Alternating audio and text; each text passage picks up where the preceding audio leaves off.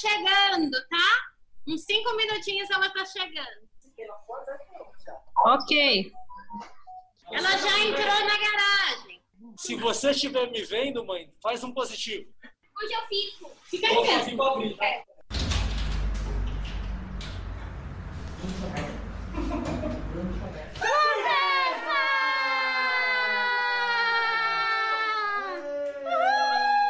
Não acredito! Ver a cara da Vânia de susto foi muito sensacional. Foi assim, impagável. E aí, na hora que ela abriu a porta que deu de cara com a gente, nossa, ela deu um pulo. Foi muito engraçado. Não tava esperando mesmo. Então foi um choque que eu achei que eu fosse infartar. Mas foi muito bom. Foi a maior surpresa que eu tive na minha vida. Acho que eu nunca fui tão surpreendida. Exceto quando eu fui pedida em casamento.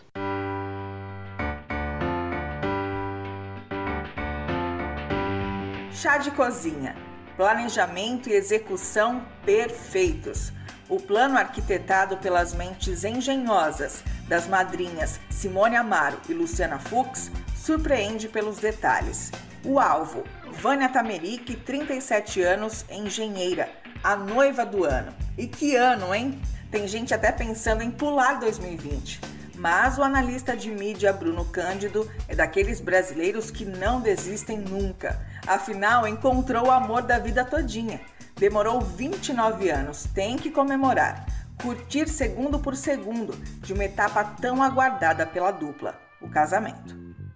Queria ter um momento com as mulheres da família, com as amigas da família. Queria ter um momento de brincadeira, de dar abraço, de conversar. Eu e a Simone, que é cunhada da noiva, a gente já tinha preparado as coisas para que houvesse esse chá convencional, a noiva já sabia. Logo em seguida que a gente mandou os convites do chá para as convidadas, veio a questão da pandemia, do distanciamento, enfim. A Vânia é uma das pessoas mais desligadas do universo que eu conheço. Então ela jamais desconfiou de nada. Essa questão da organização do chá foi totalmente feita pelas meninas.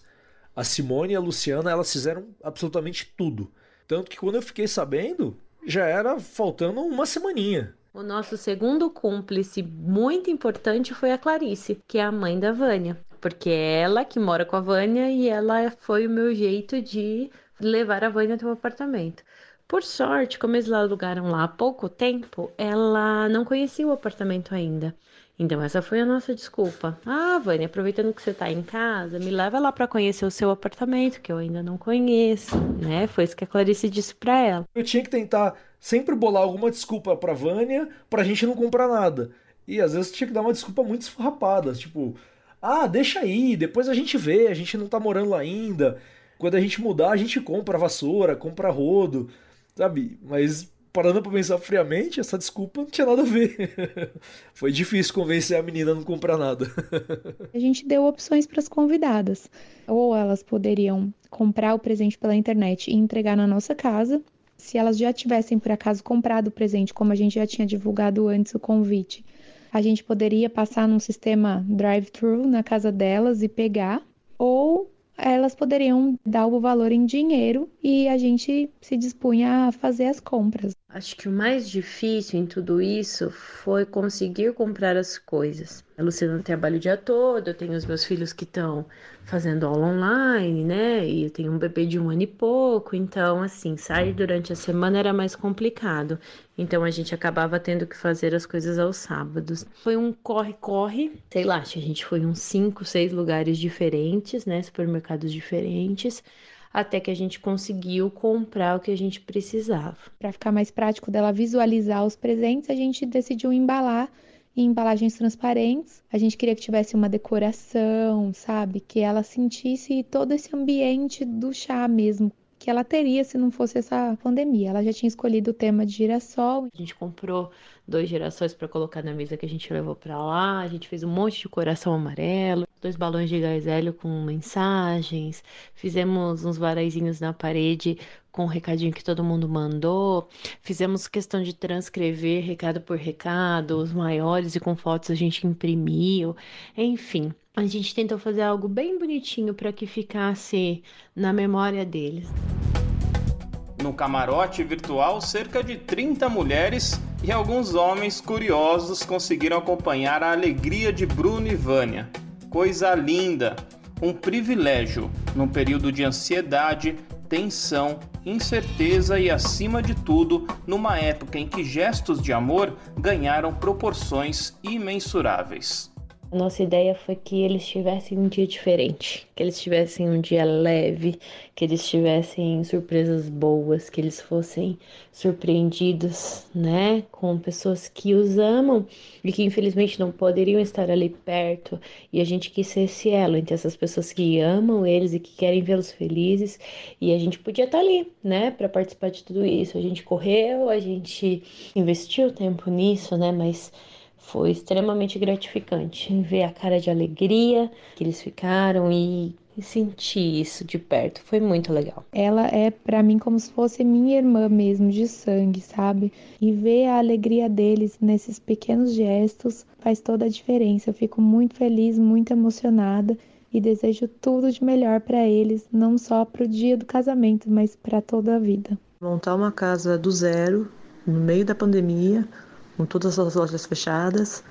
Eu sou autônoma, meu noivo em férias coletivas, difícil para todo mundo.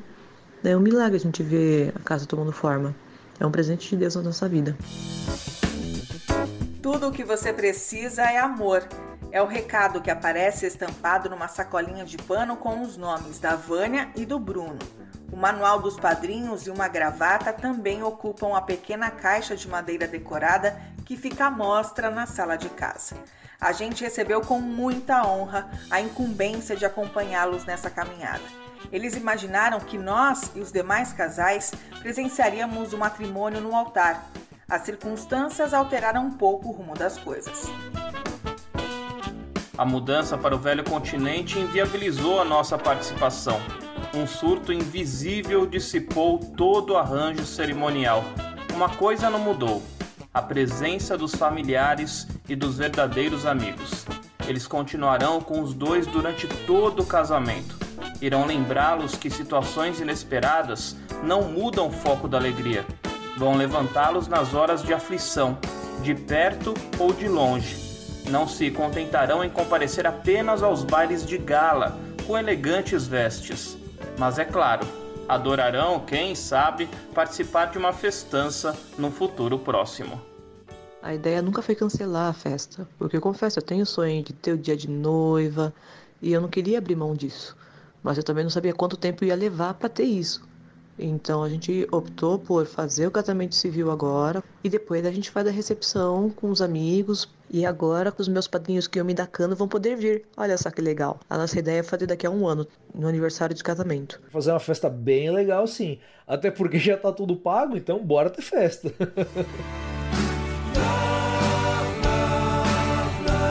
Paula Ferreira e Walter Fernandes, de Désio, no norte da Itália, para a Rádio Transmundial, para, para todo, todo mundo ouvir.